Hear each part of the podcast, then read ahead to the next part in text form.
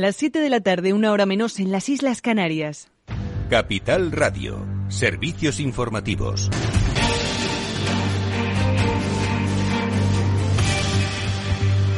Buenas tardes. El vicepresidente del Banco Central Europeo, Luis de Guindos, asegura que el BCE no ha llegado tarde en las subidas de tipos. De Guindos ha señalado además eh, que las subidas de tipos en la eurozona continuarán en los próximos meses y que la magnitud de esta escalada vendrá determinada por los datos, pero que en cualquier caso el incremento para 2023 estará muy debajo del 1%. Por otro lado, el economista jefe del mismo organismo, Philip Lane, insta a las empresas a no esperar los mismos beneficios que en otras ocasiones, al mismo tiempo que pida a los trabajadores que moderen sus peticiones salariales. En concreto, el economista jefe del Banco Central Europeo dice que indexar los salarios a la inflación o incluso superarla sería una autoderrota. Eso aquí, pero al otro lado del Atlántico, el presidente de la Fed de San Luis, eh, James Bullard, ha señalado que existe riesgo a una recesión, pero que sería más bien global que estadounidense. Entre los motivos, el impacto de la guerra en Ucrania en Europa y la política COVID-0 de China. A todo esto habría que sumar la perspectiva de que el endurecimiento en política monetaria por parte de la Fed continuará durante los próximos meses. Por, por supuesto, también se ha referido a la inflación como un grave problema al que hay que responder de manera adecuada. So, uh, so this is a serious problem, and we need to be sure that we uh, respond to it appropriately and not replay the very volatile area Mientras tanto, en Reino Unido, el líder laborista británico Claire Starmer ha propuesto la creación de una gran compañía energética nacionalizada si su partido llega al poder en respuesta a los grandes desafíos que golpean al país. No obstante, los comicios presidenciales del Reino Unido no se celebrarán hasta 2024 con una primera ministra británica, Liz de la que, por cierto, ha dicho no está a la altura de las circunstancias y la acusa de haber perdido el control de la economía británica. Todo ello mientras que el economista jefe del Banco de Inglaterra, Howpil, ha anticipado este martes que la entidad evaluará una respuesta significativa ante la caída de la libra esterlina que ayer tocó mínimos históricos frente al dólar después de que el gobierno británico anunciara la mayor bajada de impuestos del país desde la década de los 70. Por otro lado, la inflación continúa resistiendo los bolsillos de todos los europeos y de los españoles que ya tienen la cesta de la compra más cara en 34 años. Suben casi todos los alimentos, aunque el que destaca es el precio del aceite de girasol. Laura Vera, muy buenas tardes. El incremento de los precios es generalizado, ya que afecta al 95% de los productos. Sube todo, sobre todo el aceite de girasol, los plátanos, la pasta y el aceite de oliva. Por supermercados, el más caro en España continúa siendo el Sánchez Romero y los más baratos los encabezan la lista Alcampo y Mercadona. Desde la OCU prevén que las subidas continúen y dicen que la situación es pesimista, por lo que recomiendan a los consumidores mirar muy bien los precios cuando vayan a hacer la compra. Hablamos con Enrique García, portavoz de la OCU. Comparar precios entre los distintos supermercados. La media del ahorro es de 994 euros. Esto supone casi la quinta parte del gasto en alimentación de una familia. Por tanto, desde Ocupara, en la medida de lo posible, aminorar los terribles efectos que tiene la subida de precios en las economías familiares, recomendamos comparar precios y comprar de forma continuada en el supermercado más barato. Se puede ahorrar de media 994 euros al año eligiendo bien el supermercado, aunque desde la UCU dicen que es complicado si los supermercados siguen subiendo los precios. Para paliar esta situación, la UCU pide medidas urgentes al Gobierno, como por ejemplo la bajada del IVA temporal en los alimentos. Y en Andalucía se ha aprobado este martes el decreto ley por el que se modifica la ley de transportes urbanos que regulaba los VTC hasta la fecha, un acuerdo que se salda sin ganadores ni perdedores. Eduardo Suárez Inclán, buenas tardes. Buenas tardes, Elena. Hoy Marifran Carrazo, consejera de Fomento de la Junta de Andalucía, anunciaba la aprobación de un decreto en relación con los VTC, en lo que se ha mostrado satisfecha con el acuerdo alcanzado en la comunidad andaluza, con algunas excepciones. Medidas que recoge el decreto ley, yo ahora les anunciaré algunas de ellas.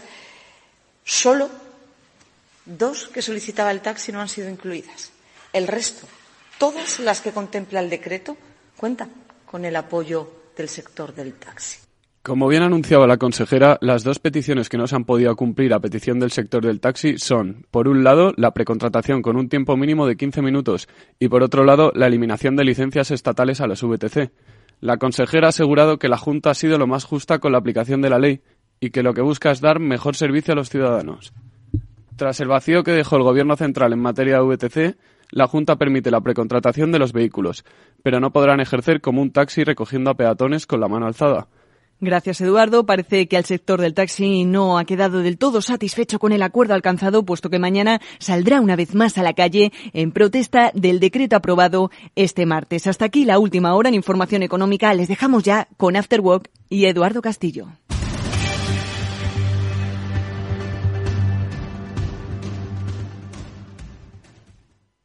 Invertir en acciones y ETFs con XTB tiene muchas ventajas. No tienes ninguna comisión hasta 100.000 euros al mes. La apertura de cuenta es online, rápido y sencillo y tenemos atención al cliente 24 horas al día en español. Más de 450.000 clientes ya confían en nosotros. xtb.es. Riesgo 6 de 6. Este número es indicativo del riesgo del producto siendo uno indicativo del menor riesgo y 6 del mayor riesgo.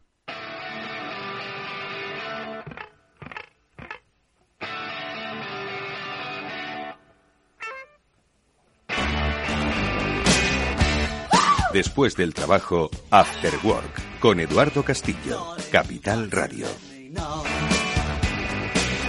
Should I stay or should I go? If you say that you are mine, I'll be here till the end of time. So you got to let me know. Should I stay or should I go? ¿Qué tal amigos? Buenas tardes, bienvenidos a este After Work que ya comienza. Hoy, como siempre, vamos a tratar de analizar esa realidad económica que nos rodea, vamos a tratar de entenderla, nos vamos a aproximar al mercado de divisas, que es por otro lado uno de los mercados que más eh, que más le divierte a nuestro economista de cabecera, Félix López. Luego le vamos a eh, preguntar por qué nos tenemos que fijar en la libra y si esto va a condicionar un poquito nuestra vida en el corto plazo. Bueno, pues hace poco estábamos hablando de esa paridad de euro-dólar, hoy estamos con la libra en el enfoque, que por cierto que el Reino Unido, ya una vez pasados los fastos de los funerales de la reina Isabel II, pues han vuelto a su cruda realidad, una cruda realidad económica. Ahora lo comentaremos con Félix López. Y luego tenemos un especial del turismo. ¿Sabéis que hoy se celebra el Día Internacional del Turismo? Bueno, pues nosotros lo hemos querido celebrar convocando a dos empresas a las que conocemos aquí y que han revolucionado en sus diferentes campos pues la forma de hacer turismo. Estamos hablando del eh, sector del caravaning a través de Escapa y el sector de eh, eh, las embarcaciones de recreo a través de Sunboat. Ambas plataformas que ponen en contacto a particulares con propietarios también eh, abarcan el eh, escenario profesional, pero que como digo, pues han cambiado la forma de hacer turismo. Con Cristina Ventosa de Yescapa, con Amanda Zaragoza de Sunboat y con Pablo Rodríguez también de Sunboat hablaremos en la segunda parte del programa sobre turismo, sobre cómo cambian los hábitos de los turistas, cómo van sus negocios en España. ¿Y qué más? Pues nada más, amigos, que esto es el After Work. Vamos a saludar ya enseguida a Félix López. No tardo mucho en darle la bienvenida porque Félix, ¿qué tal? Buenas tardes, ¿cómo estás? Eh, muy buenas tardes, bien, aquí estamos bien. Oye, luego le recordaré a nuestras invitadas de, del sector turístico lo que decía Chimo de cómo el sector del, de, las, eh, de los vehículos comerciales, ¿no? industriales, el de las furgonetas, pues estaba revolucionado precisamente por el mundo del caravaning y del camper. se lo comentaré porque sin lugar a dudas va a ser interesantísimo. Sí, comentamos un poco la semana pasada, ¿no? Sobre, digamos, el boom que había habido del caravaning, ¿no? Y cómo se reformaban las, las camionetas para ello. Sí, sí. Bueno, pues luego lo comentaremos porque es que vivimos en una revolución económica constante y permanente. La revolución que vivimos ahora es un poco entristecedora, Félix, porque si uno echa un ojo, bueno, pues ve las alertas sobre esa eh, recesión eh, que no sé si parecen anunciar los mercados, pero que bueno, que nos mantiene en un estado así de, vigilia y de alerta, eh, que han empezado por los tipos de interés, que ha empezado a afectar a las hipotecas y bueno, y que entiendo pues que se irá contagiando al resto de la economía. Un poco qué sentir tenemos esta semana, por lo menos tienes tú, Félix. Bueno, sé un poco la línea de lo que hemos comentado los días anteriores esta semana en particular no ha habido, digamos, demasiada noticia relevante, salvo, digamos, las aventuras británicas, ¿no? Que se envió la reina, viene el nuevo rey, cambiaron de primer ministro y los nuevos parece que lo están teniendo complicado, ¿no? Mm. Eh, Es un poco, digamos, el comentario de estos días, ¿no? ¿Qué es lo que está ¿Qué va a pasando en el Reino? Unido? Porque, porque el, ¿esto qué son? Eh, ¿Los, los, eh, ¿Los lodos del Brexit o qué? Mm, Al Brexit le podrán echar la culpa, pero en principio no. Es decir, eh, el Reino Unido siempre ha venido teniendo pues un sustancial déficit en balanza de pagos. ¿no? Y, y en este año, justo con los problemas de, de- de- del coste de las materias primas y digamos un poco aumento de importaciones debido un poco quizá a todo el aspecto digamos de relajación fiscal que han tenido pues el déficit en cuenta corriente está llegando al 10%. Esos son mm, números alarmantes, ¿no? Solo igualados por los que tenía España en los años de la crisis, ¿no? O sea que, que la situación y con este nuevo, digamos, programa que, que, que la nueva primer ministro pues ha introducido, de alguna manera, el ministro de Finanzas, de alguna manera un poco a lo Thatcher, ¿no? Es decir, aquí estoy yo y voy a, de alguna manera, voy a hacer que se me note, ¿no? Bajada de impuestos, sustancial. La verdad es que han dicho que todo el paquete era bastante revolucionario. Yo creo que no lo es tanto, pero desde el punto de vista de la bajada de impuestos sí. Con lo cual, pues eso, de alguna manera, echa más leña a, a la libra, leña para, para que se queme, ¿no? Y, y bueno, pues ahí está, ¿no? Mucha gente está ahí hablando de, de paridad otra vez, de, de paridad antes del dólar con el euro, ahora de la libra, ¿no? Ya le Mm. falta poco, porque creo que estaba 1.06 esta mañana, ¿no? Así que, que bueno, ahí, ahí están, ¿no? Eh, La verdad es que son movidas sustanciales, pero tampoco súper dramáticas. ¿no? Es decir, estos movimientos de, de tipos de cambio de un 10, un 15% son normales. Bueno, normales. Dentro de lo que cabe no son muy anormales.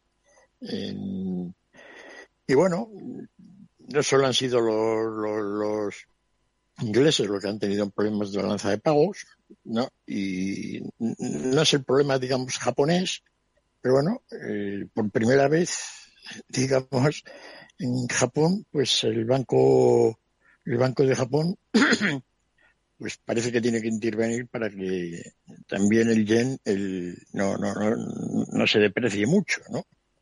Y está ocurriendo también un poco en China.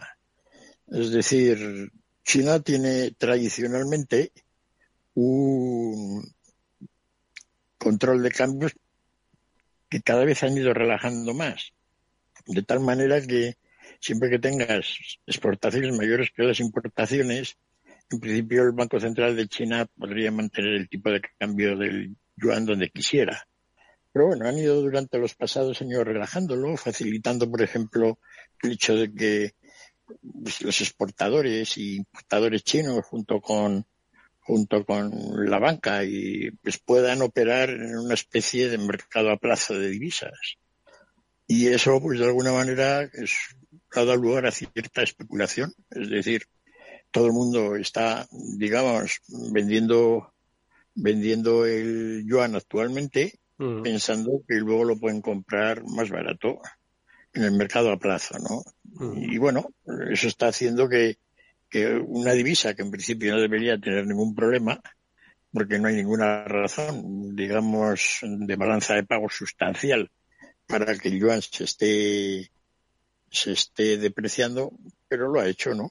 Y ya anda ya pasando Mm. el 7, que era un poco, pues, un número así como redondo, ¿no? Esta mañana está también 701 o algo así. Oye, Félix, de todas formas, todo esto pues eh, se produce en un escenario, en un debate que no solo está en el Reino Unido, sino que también empieza a estar en España, que es el de los impuestos, ¿no? Entonces, la verdad es que resulta muy cansino, ¿eh? resulta muy cansino estos movimientos pendulares simplificados, ¿no? Sobre eh, el impacto de los impuestos en las sociedades. Digo muy cansino el hecho de que eh, por un lado está el debate de que pues los impuestos son los que sustentan el estado del bienestar, que sí, y luego por otro el, el, el debate sobre que la bajada de impuestos pues fomenta el crecimiento, eh, aumenta la, la, precisamente la recaudación de impuestos y mejora el estado del bienestar, ¿no? Entonces, eh, es un poco es un poco cansino esto, ¿no? Feliz, porque mm, al final eh, podemos realizar algún análisis eh, desapasionado de las subidas o las bajadas de impuestos?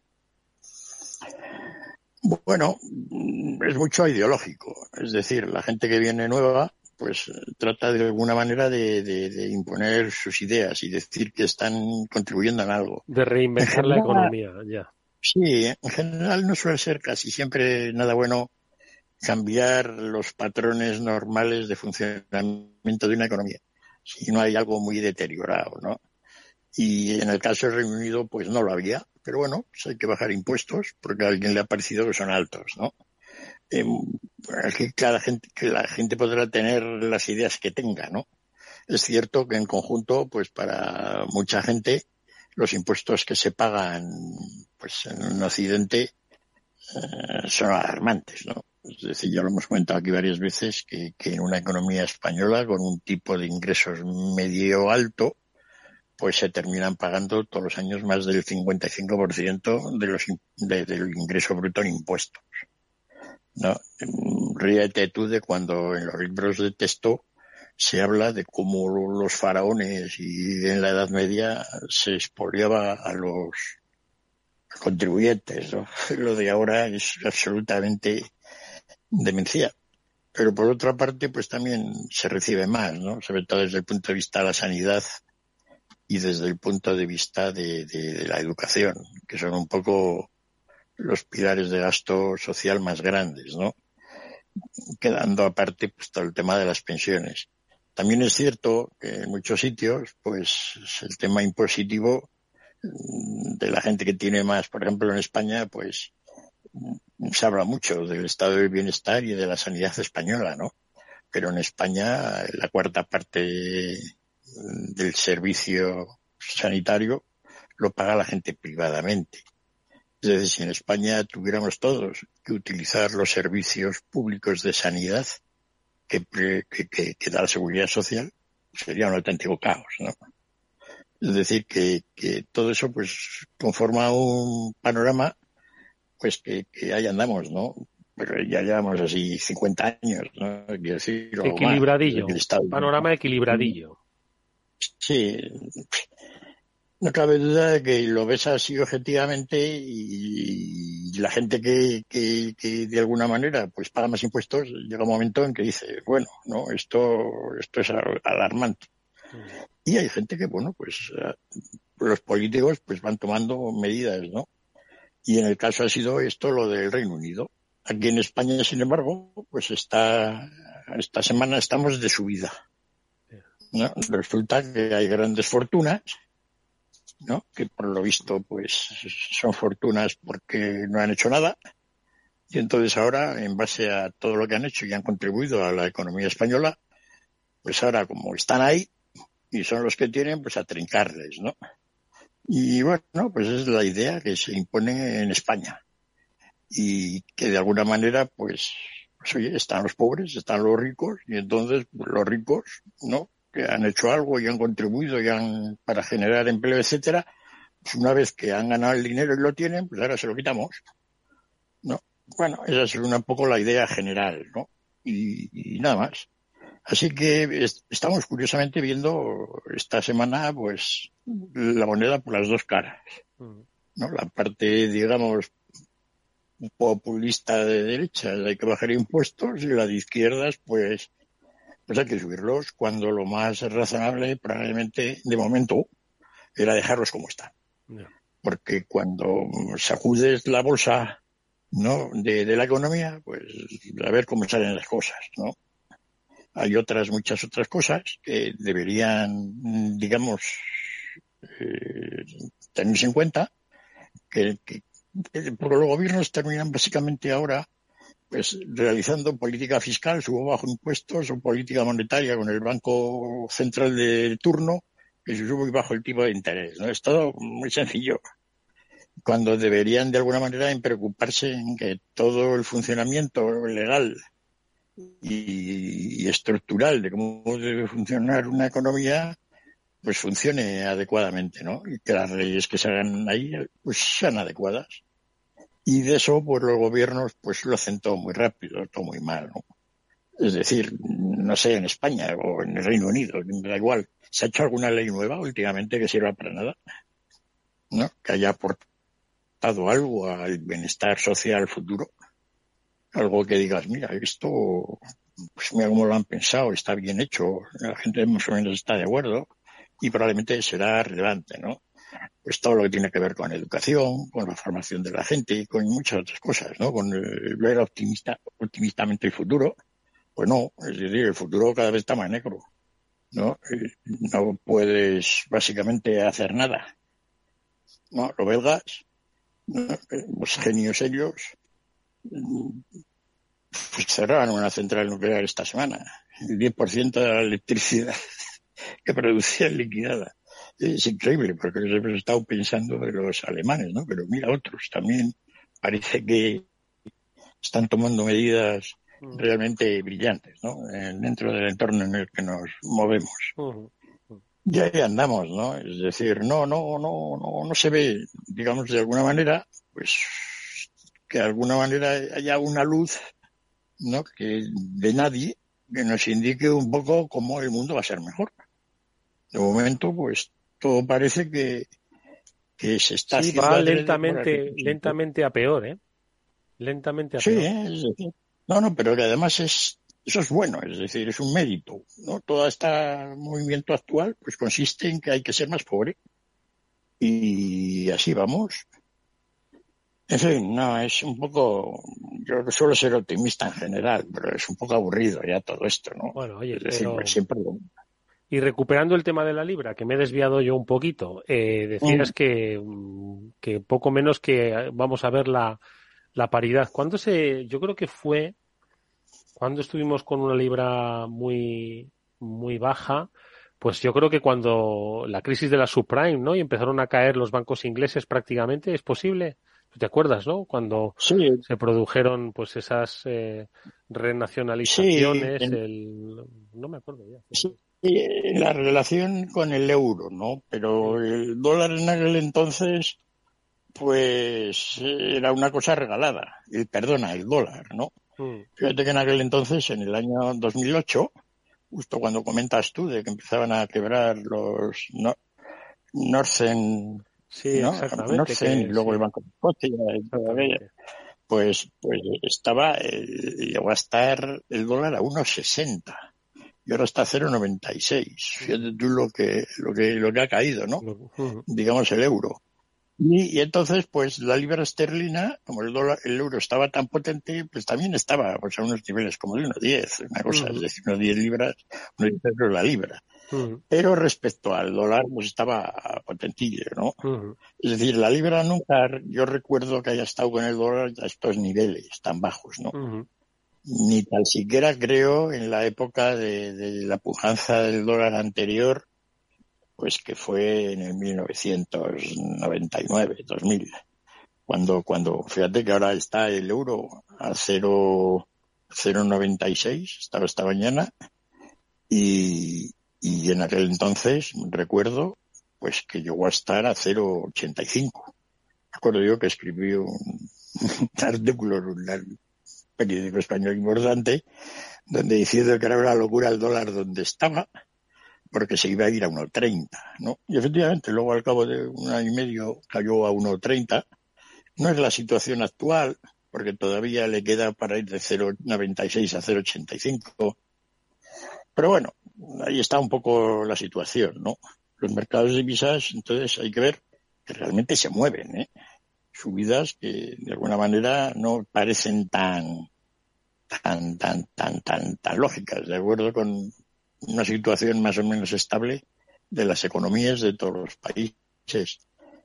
Cuando se eliminó el sistema de Bretton Woods, pues allí a principios de los años 70, un poco al mismo tiempo que, que hablamos la semana pasada que Nixon estableció todos aquellos controles de precio Ujú. ¿no? en la economía desde agosto del, creo recordar, del 1971 al 1974. En aquel entonces, pues que hablábamos la semana pasada de que habían impuesto unos severos controles de precios, ¿no? Y que, y que cuando se eliminaron, pues claro, un control de precios no puede ser eterno. Tiene que ser pues, hecho para un periodo, para solucionar un problema, digamos, puntual, tradicionalmente han sido las guerras. Durante las guerras, pues siempre se montan controles de precios todos los países. Y Estados Unidos tenía, pues realmente una utilización de los controles de precios en el aspecto bélico pues, razonable, no les había ido mal. ¿no? En la guerra de, de Corea, en la guerra, Segunda Guerra Mundial, la primera, y, y tanto a Nixon se le ocurrió, pues en la guerra de Vietnam, pues como se llama toda esta situación, pues volverlo a poner. Y más o menos funcionaron. Claro, control de precios funciona, es decir, hace que los precios no suban. A lo ves y dices, mira cómo ha funcionado. ¿no? Resulta que el pan, pues hay que venderlo a 45 céntimos de euro la barra. Y no se vende a como 50, No se puede exactamente. caro. está. El problema es que ocurre cuando lo eliminas. ¿No? Y efectivamente, pues se eliminaron los controles de precios ya en 2000, 1974, que yo creo que allá por marzo, y había contribuido, había además coincidía en que los precios del petróleo habían subido. Fue todo mal, para que los precios se fueron al carajo, ¿no? Un 15, un 20% durante seis meses. ¿no? Luego ya bajaron y luego... Entonces ahí quedó mala, mala experiencia. Pues bueno, en esa época, que, también el dólar en aquel entonces pues sufría todas estas, digamos, debacles, pues se ocurrió que debido había había problemas en balanza de pagos de Estados Unidos, etcétera, por liberalizar el mercado de divisas. En aquel entonces estaba sometido al régimen de Bretton Woods, que era más o menos tipos de cambio fijos, aunque ajustables. Y todo el mundo pensaba que eso era una buena medida y que los precios no iban a moverse mucho. De una de las ideas de, de- de- de todos los que, digamos, proponían un tipo de cambio variable, flotante, como es el que seguimos actualmente, Ujú. pues era que los precios de las divisas iban a moverse, pero poco. Pero claro, las movidas son del carajo la vela. ¿no? Eh, no de un día para otro, eh, también a veces, pero sí en periodos de 10, 15 años, pues las monedas suben y bajan un 40 o un 50% fácilmente, ¿no? Lo cual es mucho.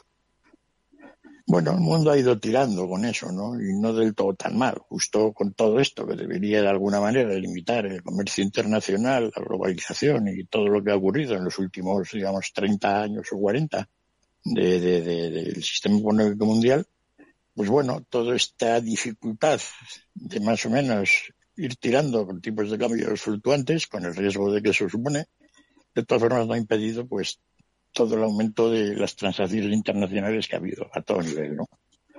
Y ahí andamos, ¿no? Es decir, que, que, bueno, la gente que se dedica a ello, pues oye, hay cambio de gobierno, pues los especuladores, pues vamos a ver si tiramos todos para abajo y luego lo podemos comprar, lo, lo vendemos ahora y, lo compramos más barato, al revés, ¿no? Y entonces muchas veces dicen, "No, es que hay una subida y bajada de divisas y se debe a esto, ¿no? Pues no, simplemente se debe momentáneamente. O alguien tiene que mover la parra, ¿no? Y ya andan. Así que, que, bueno, no cabe duda que la situación inglesa es un poco preocupante, porque efectivamente les veo un poco desorientados, ¿no? De qué es lo que quieren hacer. Ya.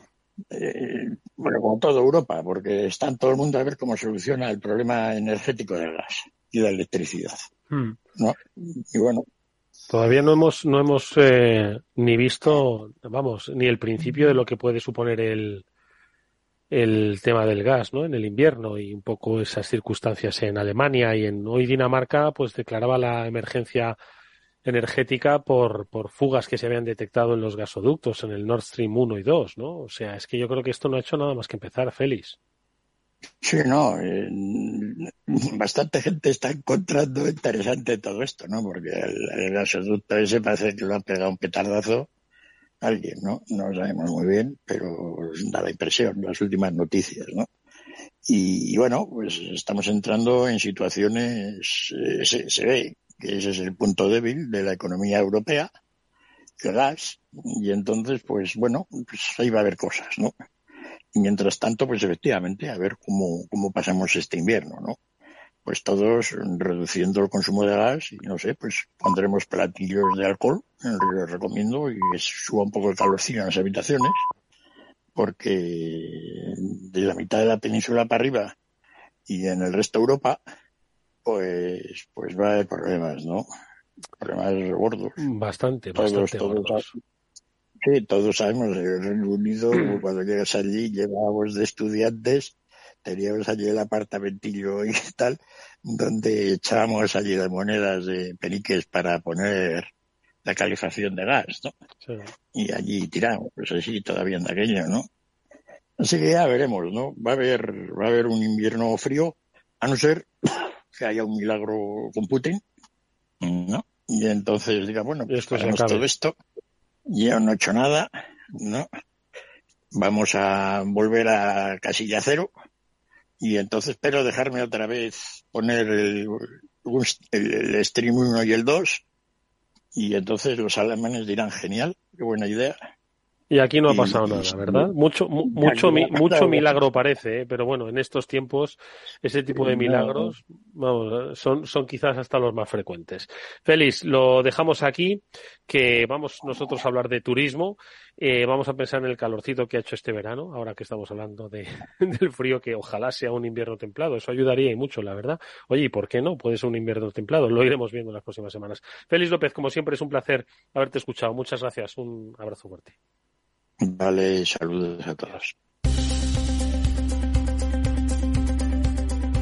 Si inviertes en bolsa, esto te interesa. XTB tiene la mejor tarifa para comprar y vender acciones y ETFs, cero comisiones hasta 100.000 euros de nominal. Si inviertes en bolsa o quieres empezar, más sencillo e imposible.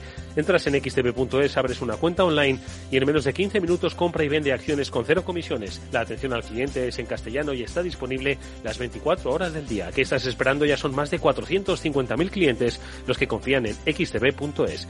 Riesgo 6 de 6. Este número es indicativo del riesgo del producto, siendo uno indicativo del menor riesgo y 6 del mayor riesgo.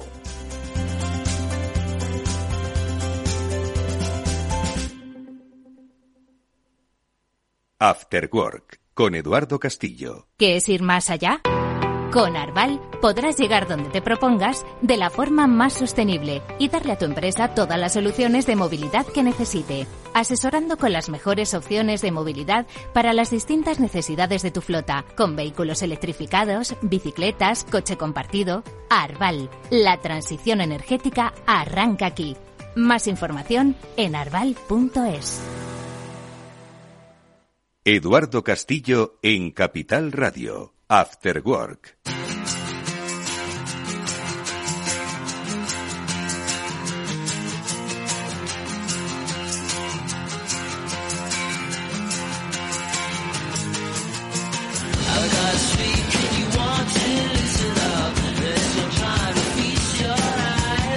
Bueno, pues hoy lo decíamos al principio del programa, día 27 de septiembre se celebra el Día Internacional del Turismo. Eh, es una celebración que desde 1980 lo que pretende es pues no solo poner en valor el sector turístico como uno de los elementos de desarrollo de los países, sino también ir fomentando pues esos cambios de hábito que hacen que el turismo pues tenga un impacto siempre en positivo en las sociedades en las que se ejerce. Y para eso hemos querido convocar a dos de nuestras empresas favoritas, a las que conocéis, a las que conocemos, y que su negocio se basa en eso, en ofrecer nuevos servicios al turismo.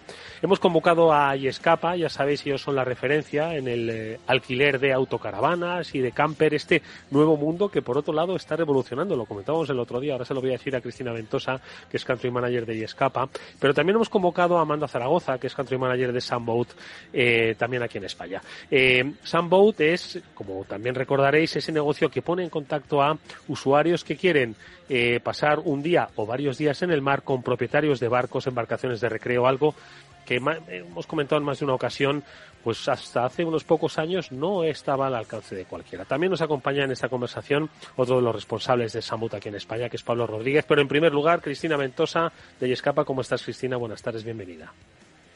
Hola, buenas tardes, Eduardo. Muchas gracias por recibirnos de nuevo. Un placer que estés con nosotros en este programa especial en el que hoy focalizamos nuestro, nuestro análisis en el turismo. Amanda Zaragoza, Amanda, ¿cómo estás? Bienvenida igualmente. Muchas gracias. Y saludamos a Pablo Rodríguez. Pablo, ¿qué tal? ¿Cómo estás? Todo bien, muchas gracias por la invitación.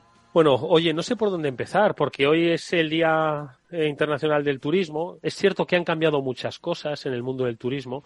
Es cierto que han cambiado muchas cosas no solo por la pandemia. Yo creo que podríamos decir que este año es el primer año por fin en el que más o menos eh, podemos decir que ha sido un, un verano, ¿no? Bueno, ojo que el turismo se hace del 1 de enero al 31 de diciembre, ¿eh? pero bueno, aquí en España tenemos, y más en este tipo de, de, de negocios, pues eh, lo focalizamos, ¿no? En, en, esos meses de verano. Pero yo creo que, que no solo las cosas han cambiado en el mundo del turismo, no solo por la pandemia, sino un poco por la propia evolución de la vida, de la sociedad. No sé un poco cuál es vuestra percepción. Si tuvieseis que hacer eh, un análisis de cómo ha evolucionado el turismo, el concepto del turismo, el turista en todos estos años, ¿cuál sería? A ver, Cristina, ¿cuál es ese análisis sobre cómo han cambiado las cosas? Bueno, pues eh, hemos vivido algunas fechas bastante importantes, ¿no? Como acabas de decir, eh, actualmente ya hace dos años podemos hablar de, época post-COVID, por así decirlo.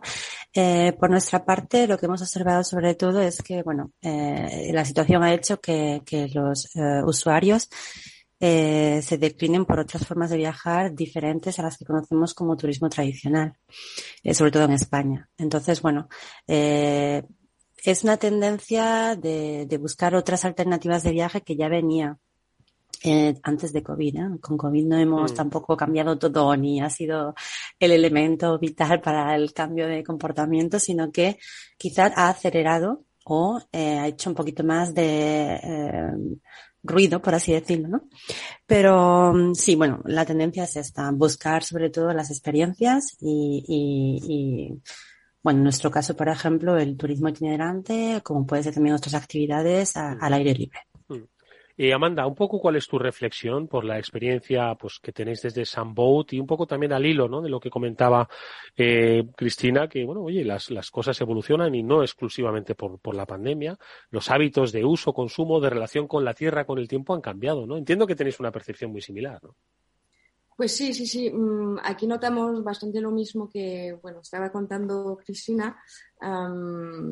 Claro, como te estaba, bueno, comentando otras veces, la pandemia nos ha abierto nuevas oportunidades y ahora notamos que la gente ya um, suele um, tener como costumbre alquilar un barco. Ya es algo que sabe que puede hacerlo, pero notamos que la gente quiere repetir el hecho de alquilar un barco para vivir nuevas experiencias y tener um, diferentes proyectos um, náuticos, es decir, alquilar por una tarde de pesca o un, por un crucero en familia durante una semana completa, por ejemplo. Mm. Entonces, um, están buscando nuevas formas de viajar para, bueno, quedarse cerca de casa y en familia.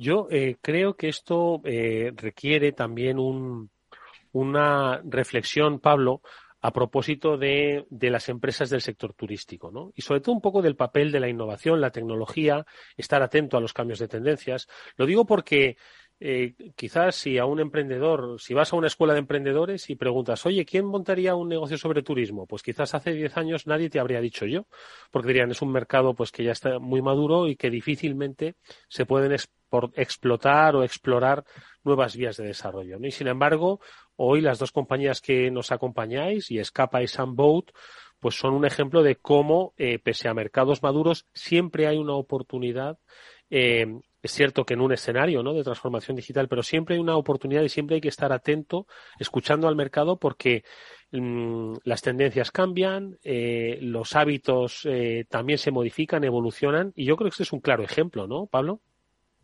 Eh, claro, bueno, ahora todo el mundo está muy interesado en todo lo que es el emprendimiento y también el público más millennial está muy acostumbrado a lo que es la aplicación. Y bueno, con Sambot contamos con una aplicación que tiene una interfaz bastante fácil de ocupar y mm, bueno, también es súper eh, fácil de ocupar para el público millennial o también para un público que no está tan acostumbrado como un público mayor. Hmm. Y nosotros en, en Sambo también, bueno, como sabemos que la gente mm, usa cada vez más la, las apps, hemos creado un contrato desmaterial- desmaterializado Sí. que permite a los inquilinos y a los propietarios firmar el contrato directamente en el puerto. Y entonces también va am, en el ámbito de democratizar y digitalizar la actividad. Mm. En ese sentido, eh, eh, se ha producido una especie de, bueno, es una intermediación desinterme- desintermediada, ¿no? Por decirlo de alguna manera. Cris, no sé si estás escuchando estas reflexiones que eh, comparten Amanda, donde al final quizás la clave de este nuevo concepto de turismo está en acercar lo máximo, en simplificar los procesos, los procedimientos, ¿no? Que hacían pues antes quizás más correoso o que daba más pereza llevarlo a cabo y, y sobre todo acercar cuanto más al propietario de una manera transparente y al usuario de ese, de ese servicio, ¿no?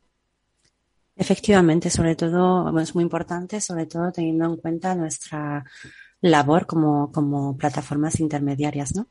Que puede tener esa parte de, de falta, ese contacto, pero que hay que crearlo porque es necesario. Estoy totalmente de acuerdo con la rapidez en procesos, eh, minimizar los clics en el proceso de reserva o de la búsqueda de información. Y, y escapa igual que, que, que Sunboat, disponemos también de las aplicaciones móviles que permiten no solo eh, cont- o sea, rellenar el contrato de alquiler en el momento en que una reserva empieza y finaliza, sino también eh, las notificaciones, ¿no? Hoy sabemos que estamos en un, en un mundo hiperconectado.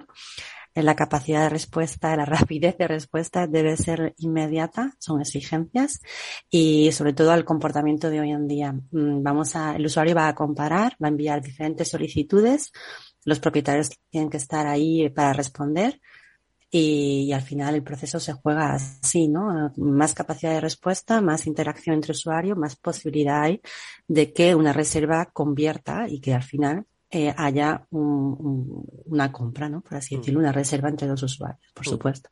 Oye, apuntaba Pablo un, un aspecto yo creo que muy interesante y por él os quiero preguntar. Hablaba de los millennials, ¿no? Pero al final, ojo que, que los procesos de digitalización pues han, abarcan, ¿no?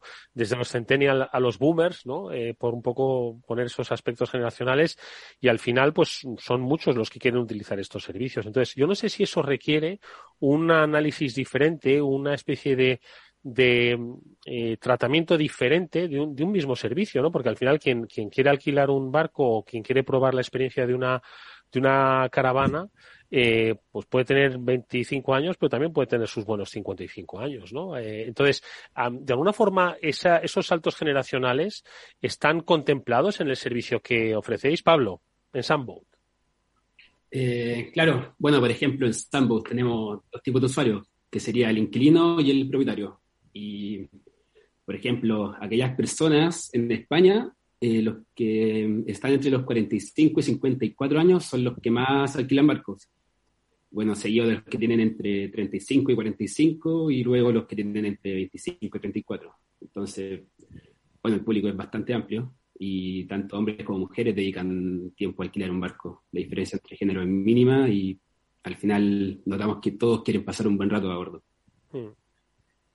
Eh, también, sí, bueno, sí. eh, bueno, de- también principalmente el perfil de personas en- interesadas en recorrer. eh, o sea, principalmente el perfil de, son personas interesadas en recorrer las playas, junto, no sé, por ejemplo, que quieren relajarse en el mar, tener una comida, y mm, son interesadas en deportes, na- eh, son también personas interesadas en deportes náuticos, por, por lo que podemos ver que la, la diferencia de edad es bastante amplia y el público es bastante amplio. Mm. Cris, y en el caso de y escapa, ¿cuál es un poco ese, digamos, eh, ese, cómo se contempla, ¿no? Ese eh, salto generacional de los servicios que pueden ser, como decía al principio, ¿no? Tanto para centennials, bueno, los centennials están con el carnet recién sacado, pero quizás para los millennials o los boomers, ¿cómo se contempla? Bueno, hay una adaptación, pero mm, me reía un poco cuando estabas presentando el tema porque me venían a, a- a la mente algunos ejemplos que hemos tenido de, sobre todo, pro- propietarios de vehículos que Sí. tienen, están en una edad más avanzada Sí. Y es verdad que yo recuerdo ejemplos que hemos tenido que acompañarlos hasta en la creación de perfil. O sea, ya eh, el salto a la aplicación, no te puedo explicar Mm. lo que, lo que suponía, ¿no? Para ellos. Y es verdad que, Mm. bueno, sí que requiere un acompañamiento. No tenemos, eh, por desgracia, muchas veces también la capacidad de desvincular directamente el contacto de esta forma con el usuario, sino que independientemente de que todo el trabajo se enfoque a mejorar procesos, funcionalidades para hacer que el usuario sea cada vez más autónomo, eh, siempre habrá aquellos que prefieren enviarte un email, que se lo expliques por teléfono, o incluso que le modifiques tu, un anuncio o cualquier información, ¿no? Son casos residuales porque si no necesitaríamos un equipo eh, humano de servicio al cliente, imagínate de la talla, ¿no? Es verdad que en España, en cuanto al caravaning, nuestro público es más joven que en otros que en otros mercados. Ya lo hemos eh, eh, comentado tú y yo en, en ciertas Sí. ocasiones. Sí. Es verdad que el caravaning, bueno, eh, es un sector relativamente nuevo. Cuando digo relativamente es comparando con otros países de Europa, Sí. como puede ser nórdicos o, o, eh, Países Bajos, Francia, Alemania, ¿no? Que el perfil, sobre todo del propietario, ¿no? Del que tiene en propiedad un vehículo de alquiler, o sea, un vehículo de, de ocio, es un perfil más eh, de jubilado o persona que está cerca de la edad de jubilación, por así decirlo. No obstante, este público es cada vez más joven también. En España, que al llegar más tarde quizá y también tener otro tipo de, de comportamiento de compra, no simplemente las autocaravanas, sino vehículos más, accesi- más asequibles, de pequeño tamaño, como las furgonetas, sí que es verdad que tanto el propietario como el viajero eh, son públicos más jóvenes. Entonces, son públicos que ya mm, lo que es la, la web, la- las nuevas tecnologías eh, vienen de vienen ya adquiridas, ¿no? No hay ningún tipo de, de- de problema en ello. Mm, Sí, son, son, vienen de serie ya esos, esas habilidades. Efe- digitales. efectivamente, efectivamente. Oye, eh, y em, vosotros, eh, por las eh, compañías a las que, a las que representáis, Sunboat y, y Escapa, eh, obviamente aprendéis en cada temporada, aprendéis a lo largo de todo el año, ¿no? Lo que habéis estado compartiendo con nosotros no es sino el, fruto de esa observación y esa analítica, ojo, ¿eh? el dato, pues que refleja siempre la actividad que desarrolláis en, en vuestras compañías. Pero entiendo que cada, cada verano, que es el- el- momento en el que más eh, movimiento, más movimiento tenéis, os deja siempre aprendizajes. Por preguntaros, ¿no? Aunque todavía estamos en septiembre y hay quien dice que el verano no se acaba hasta que termine el mes, eh, eh, ¿cómo ha ido esta, esta temporada, esta recuperación de la normalidad? Amanda, en el caso de Sunboat, ¿cómo, ¿cómo hacéis el balance de lo que lleváis por lo menos de año, incluido ese verano? Bueno, pues para decirte la verdad, estamos muy felices con los resultados que hemos tenido esta temporada. Para, bueno, mm, darte unas cifras, hemos conocido un, un aumento, por ejemplo, del volumen de negocio comparado a 2021 de un 80%. Y entonces también hemos logrado en ampliar nuestra gama de barcos disponible de un 60%. Entonces, es decir, que cada vez más, y bueno, cada, cada año, tenemos la posibilidad de responder a los mm, a, a- a nuestros clientes y las necesidades que tienen porque tenemos mm, barcos diferentes que se alquilan con o sin patrón y entonces eso atrae cada vez más clientes. Y entonces bueno hemos tenido una temporada muy muy buena aunque sea sobre todo sobre los meses de, de verano que nos- nosotros la temporada empieza en abril hasta finales de septiembre y octubre, noviembre, bueno, pues alquilamos barcos en la parte de Canarias. Pero bueno, sí, sí, muy contentos y tenemos también planes para 2023 muy, muy guay. Y entonces, bueno, a, a continuar con eso y, y- y a tope para eh, 2023. Hombre, sin duda alguna los datos son maravillosos y además dicen mucho, ¿no? No solo el aumento de los usuarios en ese 80% con respecto al año pasado, sino también en un 60% el número de barcos disponibles. Esto quiere decir que es que hay un cambio de mentalidad entre el propietario de ese barco y cómo eh, lo pone a disposición, ¿no? En este caso de Sunboat, pues para que de alguna forma pueda rentabilizarse lo que es, bueno, su y que de alguna forma no lo tenga parado única y exclusivamente hasta que lo utiliza. Y como digo, pues yo creo que es un cambio de mentalidad y todos esos cambios, esos cambios de tendencia, son los que se tienen que observar. Lo mismo como en el sector del caravaning. Hace escasos días hablábamos, Cristina, con el especialista de motor de Capital Radio, nos decía que es que el sector ahora mismo de lo que era el vehículo industrial eh, está ahora mismo con unas eh, demandas altísimas por la transformación que se está produciendo del vehículo en las conocidas como camper o en las caravanas, por un aumento del negocio. ¿no? Entonces, al final está cambiando. Dices que y efectivamente lo hemos comentado en más de una ocasión, en España el público es más joven, es más tardío, pero está sufriendo una revolución. Yo entiendo que los indicadores que manejáis en Escapa son brutales, ¿no? De esa subida debe ser un poco espectacular y estoy seguro de que muchas veces dice, ¿cómo puede producirse esto en España? ¿Quién lo, quién lo hubiese dicho, no? Efectivamente. Eh, es decir, como justo decías antes en, tu, en la introducción, em, aprendemos de todas las circunstancias. Em, este año pensamos una vez más súper ambiciosas y tal, y nos encontramos con un, una incertidumbre ¿no? del sector en cuanto a todo lo que es bueno la falta de componentes, subida de precios por aquello de la situación, conflicto actual, la, la inflación, etcétera. No obstante, eh, esto afecta a algunos sectores, de, sobre todo la compra de vehículos, por así decirlo, pero el alquiler sigue, sigue habiendo bastante, bastante demanda y el gran movimiento de vehículos de caravaning lo seguimos viendo verano tras verano e incluso hoy en día fuera de, periodos estacionales eh, en España. Es verdad que, bueno, eh, en, en, España hemos crecido mucho este año también en cuanto a flota pues eh, desde principios de año actualmente ya hemos, super, o sea, hemos hecho un incremento del 63% en cuanto a flota disponible, no solo por aquellos propietarios particulares a los que hemos conseguido seducir, sino que también en Descapa colaboramos con profesionales, con pequeñas empresas del sector, que este año también eh, ha habido un comportamiento mm, diferente. Había algunas que llegaba el verano y, eran autosuficientes en el sentido de desactivaban sus cuentas, sus anuncios y volvían eh, con la vuelta al cole, ¿no? En septiembre.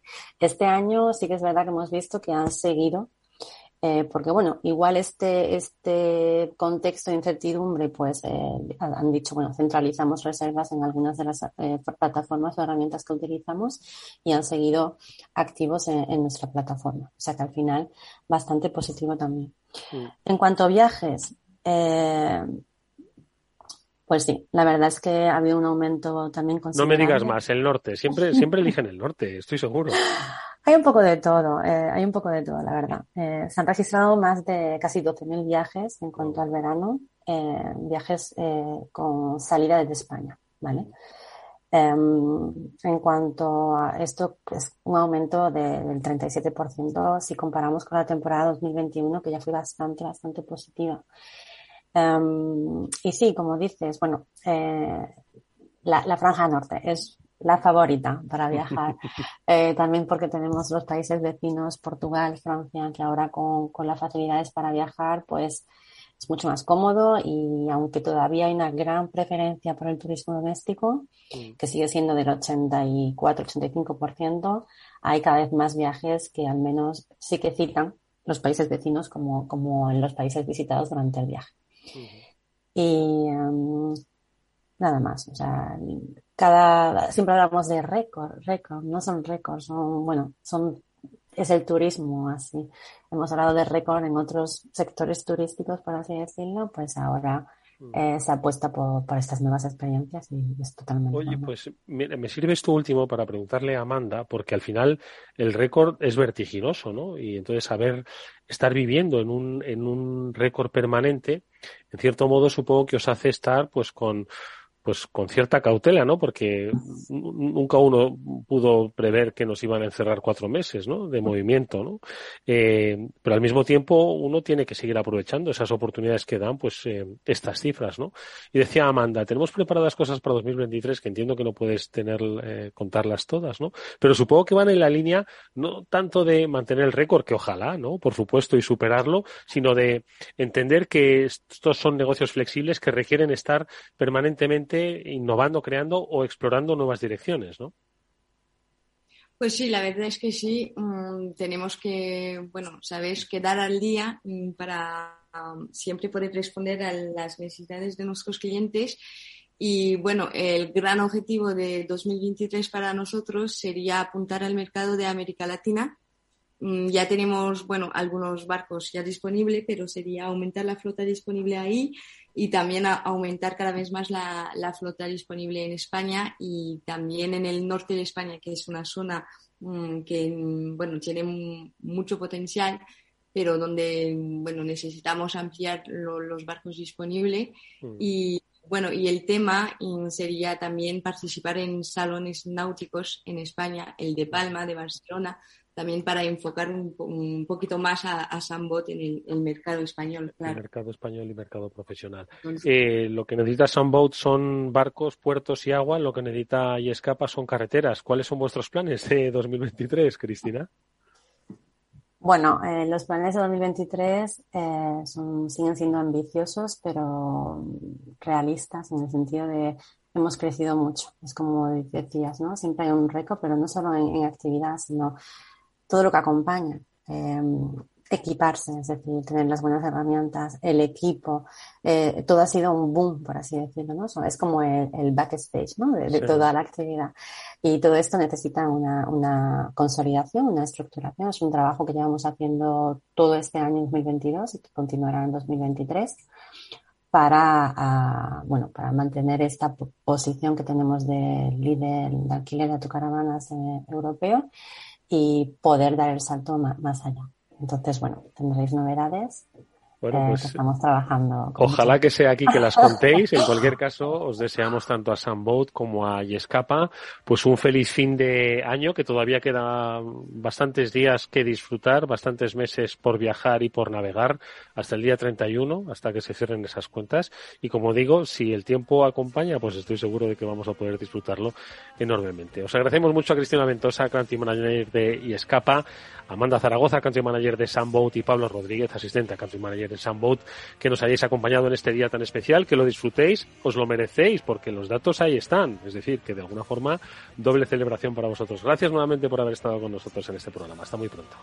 Gracias, feliz tarde. Gracias. Hasta luego. Y nosotros, amigos, nos despedimos hasta mañana, que volveremos, como siempre, a la misma hora, a las 19 horas, aquí en la sintonía del Afterword de Capital Radio. Gracias, hasta entonces, cuidaos mucho.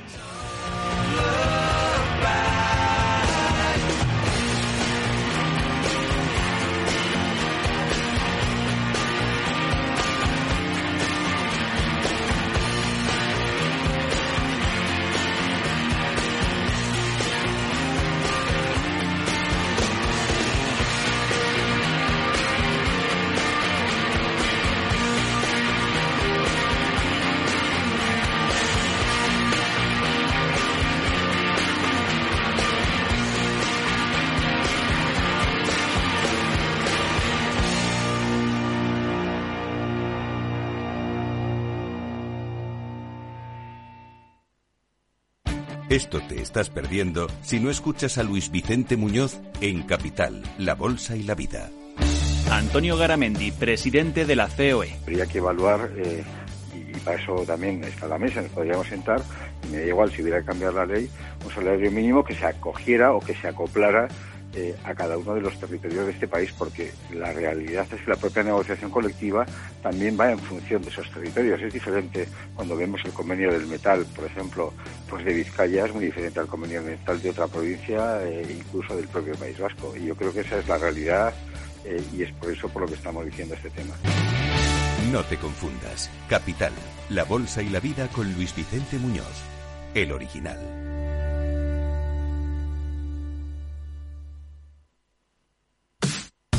Los viernes en Capital Radio te proponemos descubrir y comprender las estrategias de empresas con éxito que servirán de inspiración y ejemplo para la tuya. Escucha Metaempresas, un programa presentado por Andrés Arenas con la presencia y los consejos de expertos en distintas áreas y profesores de reconocida trayectoria. Todos los viernes a las siete y media de la tarde, Metaempresas, Capital Radio. Madrid, 103.2, Capital Radio. ¿Tienes experiencia laboral pero no tienes un título oficial que la reconozca? Ahora puedes acreditarla y mejorar tus posibilidades de empleo y promoción laboral. Inscríbete en el procedimiento de reconocimiento de las competencias profesionales de la Comunidad de Madrid. Infórmate en comunidad.madrid o llamando al 012. Tu trabajo se merece un título. Campaña financiada por el Ministerio de Educación y Formación Profesional y por la Unión Europea Next Generation. Comunidad de Madrid. Mesa y Descanso es el programa donde Mar Romero te acerca cada fin de semana los mejores productos, te invita a disfrutar de los buenos vinos de cada denominación de origen y a conocer restaurantes y lugares de ocio con un encanto especial. Mesa y Descanso, los domingos a las 13 horas, aquí en Capital Radio.